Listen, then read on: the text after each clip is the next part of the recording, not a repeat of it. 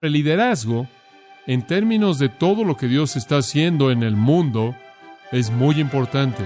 Dios reconoce que debido al caos del pecado, las cosas tienen que ser sujetas a la autoridad.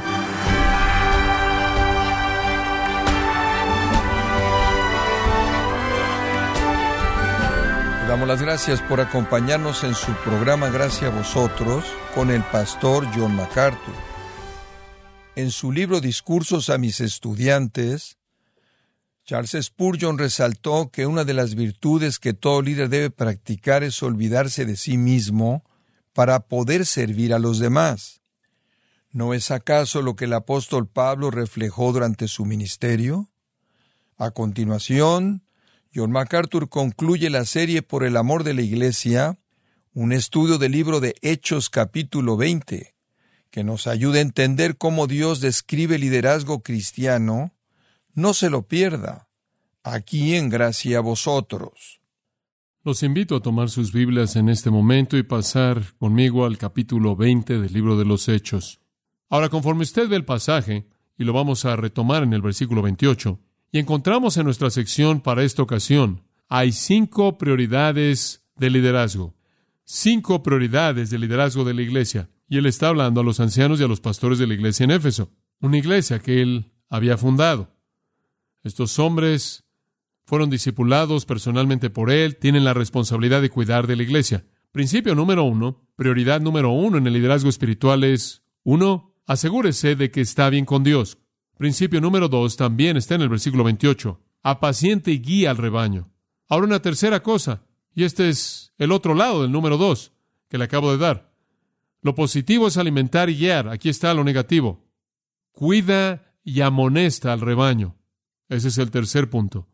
Observe el versículo 29 y le voy a mostrar por qué es importante. Pablo dice, y me gusta esto, y es bastante claro lo que está diciendo. En el versículo 29 él dice, porque yo sé, porque yo sé que después de mi partida entrarán en medio de vosotros lobos rapaces. Y la palabra podría ser traducida peligrosos, podría ser traducida fuertes. Entrarán en medio de vosotros lobos rapaces que no perdonarán al rebaño. Falsos maestros. Pablo dice, yo sé una cosa, falsos maestros van a llegar tan pronto como me vaya. El segundo enfoque de la doctrina falsa está en el versículo 30. No solo de afuera, sino de adentro. Y, si acaso, esto es más sutil, ¿no es cierto? Y, dice Pablo, de vosotros mismos se levantarán hombres, ahí de su propia congregación, que hablen cosas perversas, diestrefo, torcer, hablando cosas torcidas para arrastrar, literalmente, para arrastrar discípulos tras sí. Hombre, los falsos maestros siempre quieren seguidores, siempre buscan seguidores. ¿Alguna vez ha visto cómo los falsos maestros publican a sus seguidores? Ahora tenemos dos millones de seguidores por todo el mundo. Claro, eso es lo que buscan, arrastrando a la gente. Entonces el apóstol Pablo dice, no solo de afuera, sino cuiden de adentro. Van a salir para arrastrar discípulos. Sí, falsos maestros desde adentro. Creo que probablemente esto es lo que más quebranta el corazón de Dios desde adentro. Dice usted, ¿acaso eso sucedió en Éfeso? Sí, sucedió en Éfeso. ¿Sabe usted que esa iglesia comenzó bajo Pablo y los ancianos de esa iglesia todos fueron personalmente discipulados por Pablo y el anciano primordial fue Timoteo? Y aún así sucedió Dice usted, ¿cómo sabes que sucedió? Porque Pablo inclusive lo nombra. Digo, él simplemente lo señala por nombre. Primero Timoteo, por ejemplo, él ni siquiera ha pasado por tres versículos en Primera Timoteo antes de que ya habló de ellos. Cuando él escribió la primera carta habían pasado unos cuantos años después de que Pablo lo dejó ahí. Él le dice a Timoteo, como te rogué que te quedases en Éfeso, 1 Timoteo 1.3, cuando partí a Macedonia, para que mandases a algunos que no enseñen diferente doctrina. ¿Sabe usted que algunas personas ya se habían metido a esa iglesia unos cuantos años después y comenzaron a enseñar doctrina falsa? Gente que se habían levantado de la congregación. Y él le dice a Timoteo, no escuches a sus genealogías falsas interminables que dan lugar a preguntas en lugar de edificación que es en la fe. No los escuches. Y aparentemente estaban enseñando legalismo. Y escuche, inclusive nombró a algunos de ellos. En el primer capítulo, versículo 19, él dice, algunos naufragaron en cuanto a la fe. Ahora escuche, de los cuales son Himeneo y Alejandro, a quienes entregué a Satanás para que aprendan a no blasfemar. Y Meneo y Alejandro, él dice, los entregué a Satanás para que aprendan a no blasfemar. En 2 de Timoteo, cuando él escribió lo mismo, versículo 15, 2 de Timoteo 1, esto lo sabes tú, que todos los que están en Asia me dejaron. Una afirmación escalofriante. Digo, están alejándose de Pablo y lo que les he enseñado, de quienes son Figelo y Hermógenes. Y él nombra dos más de ellos en el capítulo 2, versículo 17, no ha terminado. Él dice, y su palabra carcomerá como gangrena, de quienes son Himeneo y Fileto. Tenían suficientes. Sí, fue inevitable. Por dentro y por fuera, falsos maestros. Créame, vendrán, vendrán desde afuera y se levantarán desde adentro. Y hablarán cosas torcidas. Hablarán cosas perversas para alejar a la gente que apenas está escapando del error del mundo. Judas dijo esto. Amados, mientras que estaba dando toda diligencia por escribiros de nuestra común salvación, me fue necesario escribiros y exhortaros a que contendáis ardientemente por la fe que ha sido una vez dada a los santos. ¿Sabe que tenemos que contender, tenemos que pelear por aferrarnos a la fe? No es algo fácil, el ministerio no es algún tipo de vacación. Usted pelea por aferrarse a ella. ¿Por qué?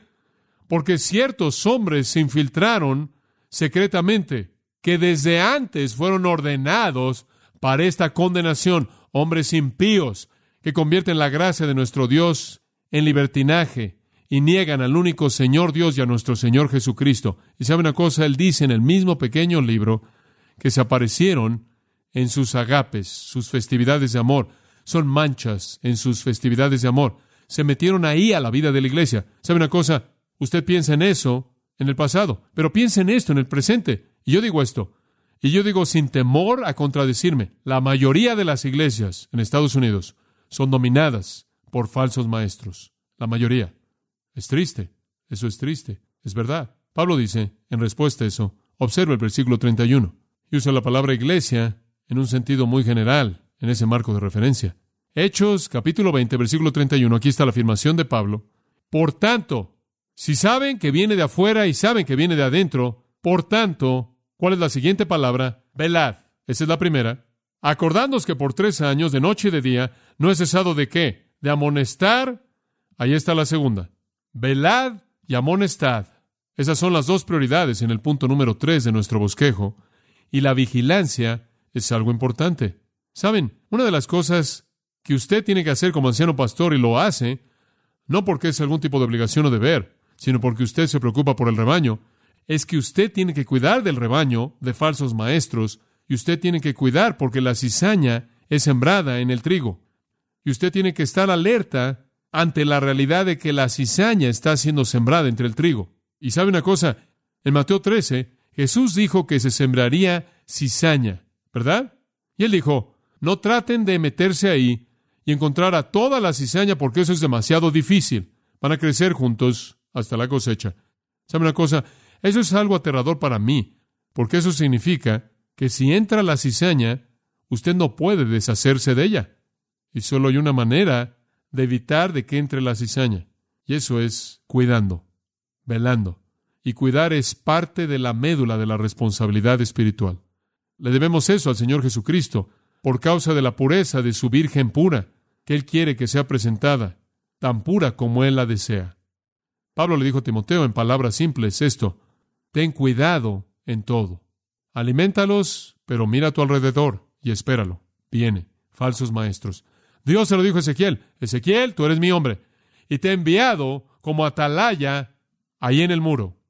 Espera al enemigo, él viene. Lo segundo es amonestar, y la palabra es nucetéis, significa amonestar. Amonestar es dar consejo con una advertencia involucrada. Dar consejo que involucra advertencia. Es una especie de gentileza firme, en donde no solo estamos mirando a nuestro alrededor, sino que estamos advirtiendo. Y lo hago esto usted en esta mañana. Yo le advierto. Esté consciente y esté alerta y espere que los falsos maestros se levantarán e infiltrarán. Espérelo. Y mi querida congregación amada, deben estar en una posición de contender ardientemente por la fe. Y la única manera es asegurarse de que usted conoce la fe que usted dice creer. Entonces les advierto, Pablo les advirtió, observe esto, por tres años no he cesado de amonestar a cada uno. Dice usted, ¿es un disco rayado? No, es una prioridad. No he cesado de amonestar con lágrimas a cada uno. Personalmente, a, cada uno. Con lágrimas. ¿Sabe usted por qué lloró él? Porque él conocía las consecuencias terribles, terribles de los falsos maestros que se iban a infiltrar. Él no durmió mucho. Primera de Tesalonicenses 2.9, él dijo, trabajé noche y día. Segunda de Tesalonicenses 3.8, él dijo, trabajo noche y día.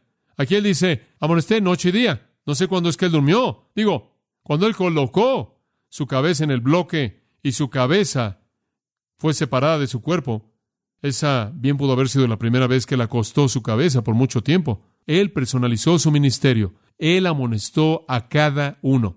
Como el pastor cuida de su rebaño de noche, así el pastor debe ser vigilante. Entonces el anciano debe protegerlos de los lobos de la falsa doctrina. Y Pablo está diciendo, háganlo. Y después él está diciendo, háganlo como yo lo hice. Ejemplo de nuevo liderazgo.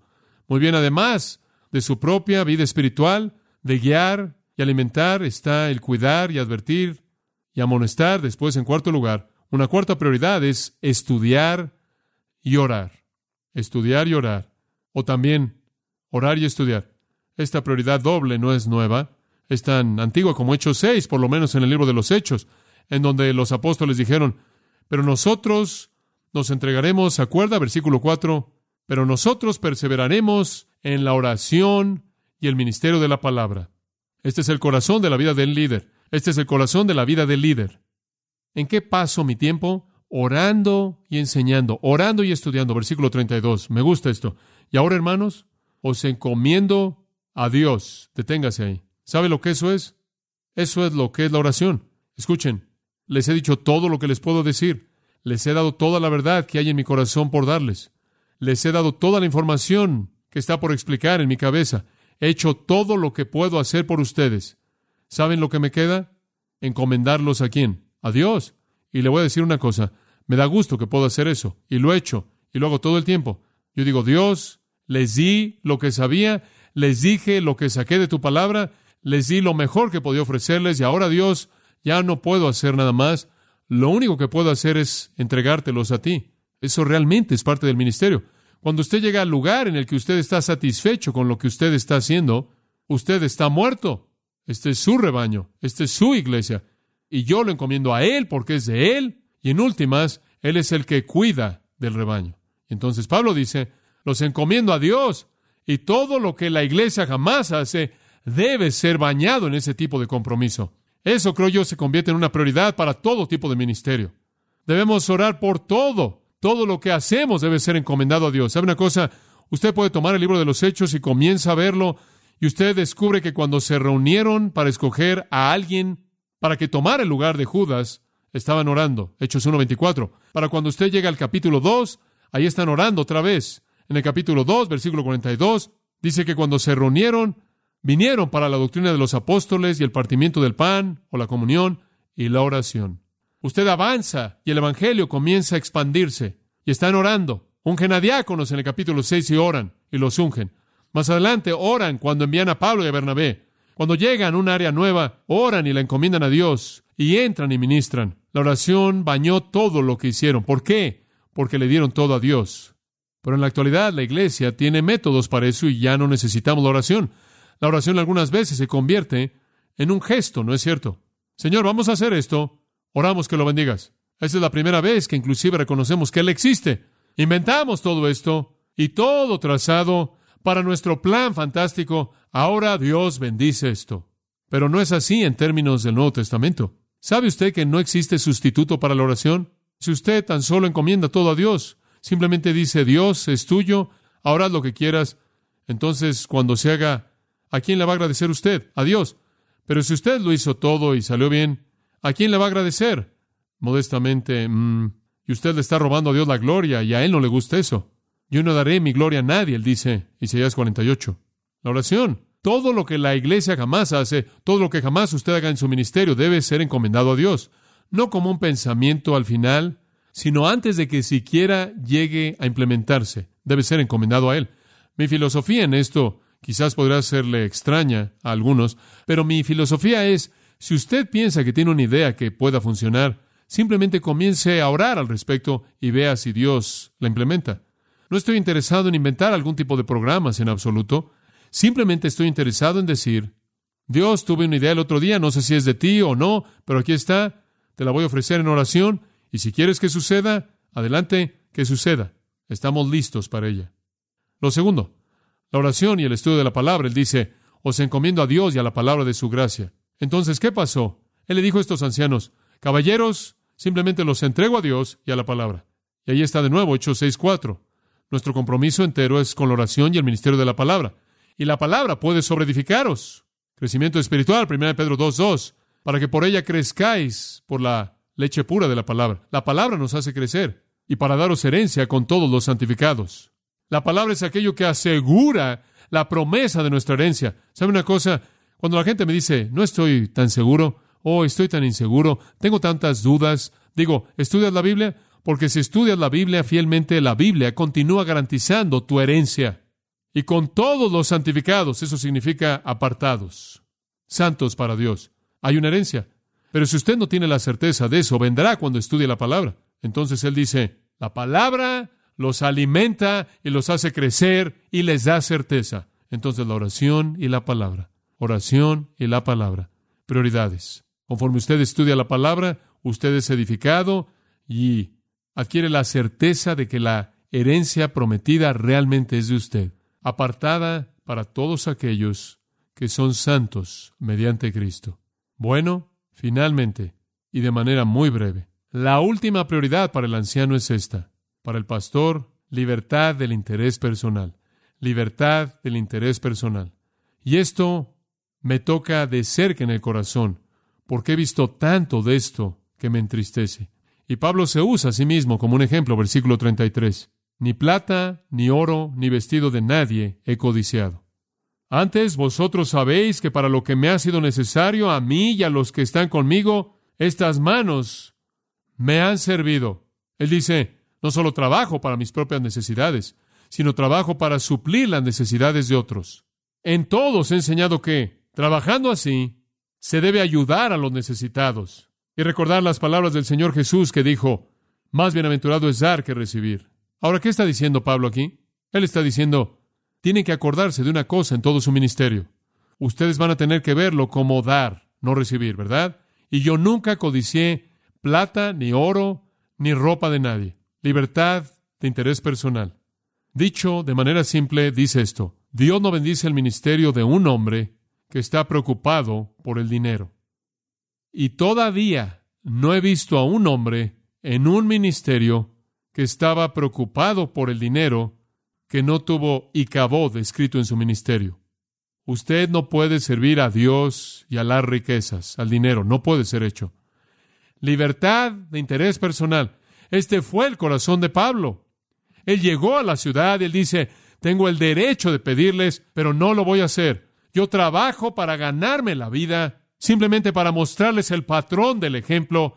Así es como debe ser. Y si Dios quiere bendecirle usted al darle algo, está bien. Está bien. Pablo inclusive dijo que un anciano que era fiel era digno de doble honor, 1 Timoteo 5. Y la mayoría de los comentaristas dicen que eso significa financieramente. Y Pablo hizo la afirmación de que tengo el derecho de recibir de ustedes. Eso está bien, es maravilloso. Tengo ese derecho, pero he escogido mostrarles un ejemplo de ganarme lo que necesito y de no ser una carga y no pedir nada. Yo no creo que un hombre de Dios en el ministerio jamás debe pedir algo. Y he hablado con gente que dice, bueno, tú sabes, cuando fui a tal y tal iglesia, les dije lo que debería recibir y nos pusimos de acuerdo y recibí lo que les pedí. Simplemente me da asco. Me da miedo que voy a recibir lo que merezco. Yo simplemente prefiero no decir nada y dejar que la gracia sea gracia. Lo que Dios me dé, simplemente estoy agradecido.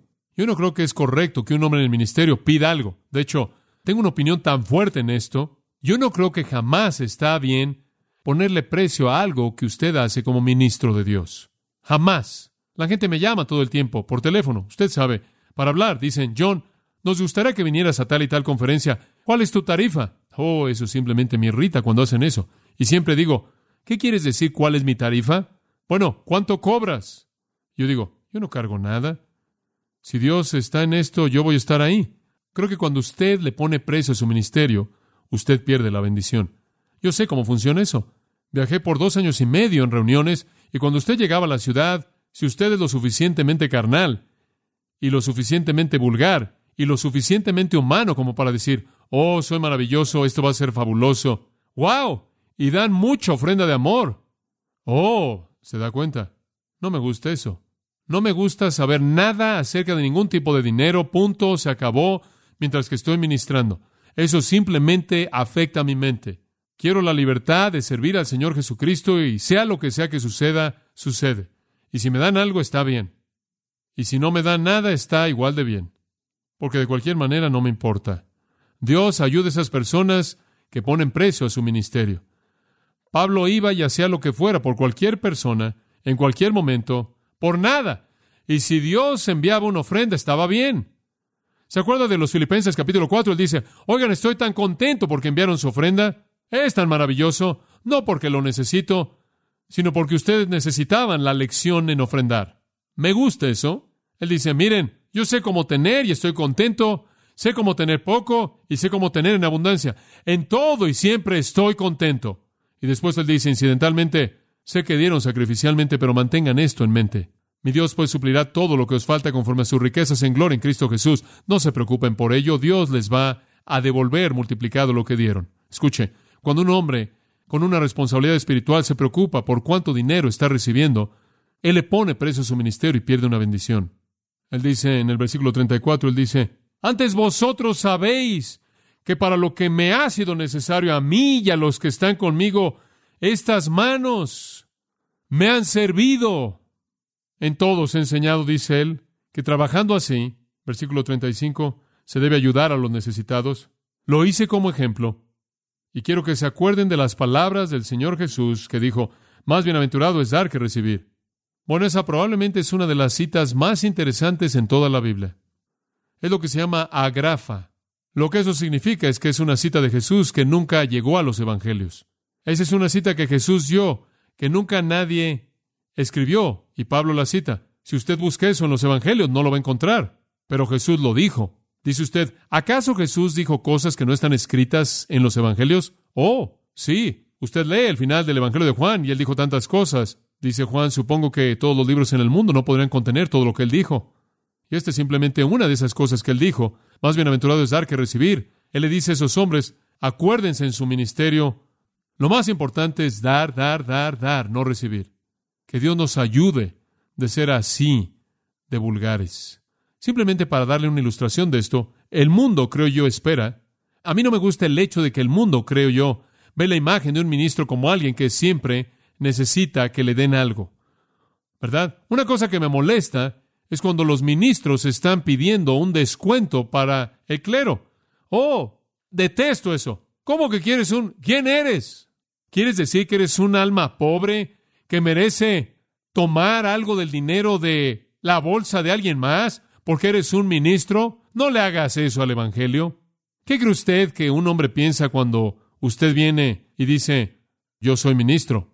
¿Acaso eso significa que hay algún descuento? ¿Qué es lo que eso le hace al cristianismo? No haga eso. Sí, realmente creo que en el ministerio una de las más grandes maneras en las que nuestra piedad se manifiesta es en nuestro amor al Señor Jesucristo y al ministerio, sin pensar en absoluto en el dinero. Y le voy a decir una cosa, Dios se encarga de eso cuando todas las cosas están bien delante de Él, y usted es el tipo de hombre que usted debe ser. Dios va a proveer por encima de lo necesario, ¿verdad? ¿Cuáles son las prioridades del ministerio? Evaluación personal, alimentar y guiar al rebaño, cuidar y amonestar, orar y estudiar, y una ausencia de interés personal. Usted ministre así y sabe cuál será su recompensa. Observe los versículos que siguen y vamos a leerlos para cerrar. 36. Cuando hubo dicho estas cosas, se puso de rodillas y oró con todos ellos. Aquí hay un grupo de ancianos y están todos arrodillándose y orando. Dice algo de la postura de arrodillarse cuando usted ora. Humilde, postrándose ante Dios. Entonces hubo gran llanto de todos, y echándose al cuello de Pablo le besaban. ¿Cree usted que Pablo les caía bien? ¿Cree usted que él significaba algo para ellos? Claro que sí. ¿Sabe usted por qué lo amaban? Lo amaban porque había una coherencia entre lo que él decía y lo que él era. Se echaron a su cuello y las lágrimas corrían por sus rostros y corrían por el cuello de él y lo besaban continuamente. Estuvieron besándolo y abrazándolo continuamente, doliéndose, dice el versículo 38, en gran manera por la palabra que dijo de que no verían más su rostro. Simplemente lloraron. Y después dice, y le acompañaron al barco. Yo simplemente soy lo suficientemente humano, creo, como para querer ser querido así. Y yo sé que si yo, el poder del Espíritu Santo puede acercarse a ministrar en la manera en la que el Espíritu quiere que ministre, que Dios me recompensará con el amor de los santos. Y eso es importante. Y quiero a gente que me ame, no por mí, sino, como dice en el versículo 38, lo amaron primordialmente por la palabra que dijo. Un ministro fiel tiene esa recompensa maravillosa.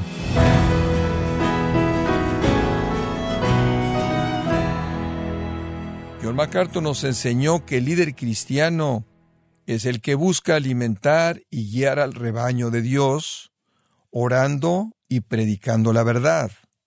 Así concluimos la serie, por el amor de la Iglesia, aquí en gracia a vosotros. Estimado oyente, tenemos a su disposición el libro El Plan del Señor para la Iglesia, escrito por John MacArthur, donde nos muestra la necesidad de volver a los principios bíblicos de liderazgo. Puede obtenerlo en nuestra página en gracia.org o en su librería cristiana más cercana. Y le recuerdo también que puede descargar todos los sermones de esta serie por el amor de la Iglesia, así como todos aquellos que he escuchado en días, semanas o meses anteriores. Y no olvide que puede leer artículos relevantes en nuestra sección de blogs, ambos en gracia.org.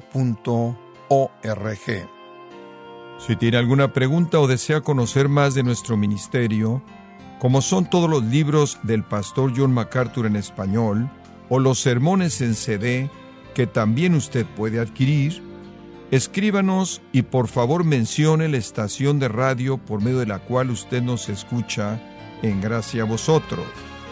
Es importante conocer no solo el país y ciudad de donde usted nos escucha, sino también la radio. Para quienes contactan nuestro ministerio por primera vez, pueden solicitar una copia del mensaje de promoción sin costo alguno, un mensaje por oyente únicamente. Si usted vive en los Estados Unidos o Puerto Rico, escríbanos a Gracia Vosotros, P.O. Box 4000, Panorama City, California 91412. O puede escribirnos a través del siguiente correo electrónico radio arroba esto ha sido todo por hoy y queremos agradecerle su sintonía de lunes a viernes. En nombre de John MacArthur y del personal de este organismo, invitándole para que nos acompañe en la próxima edición y así juntos continuar desatando la verdad de Dios un versículo a la vez en gracia a vosotros.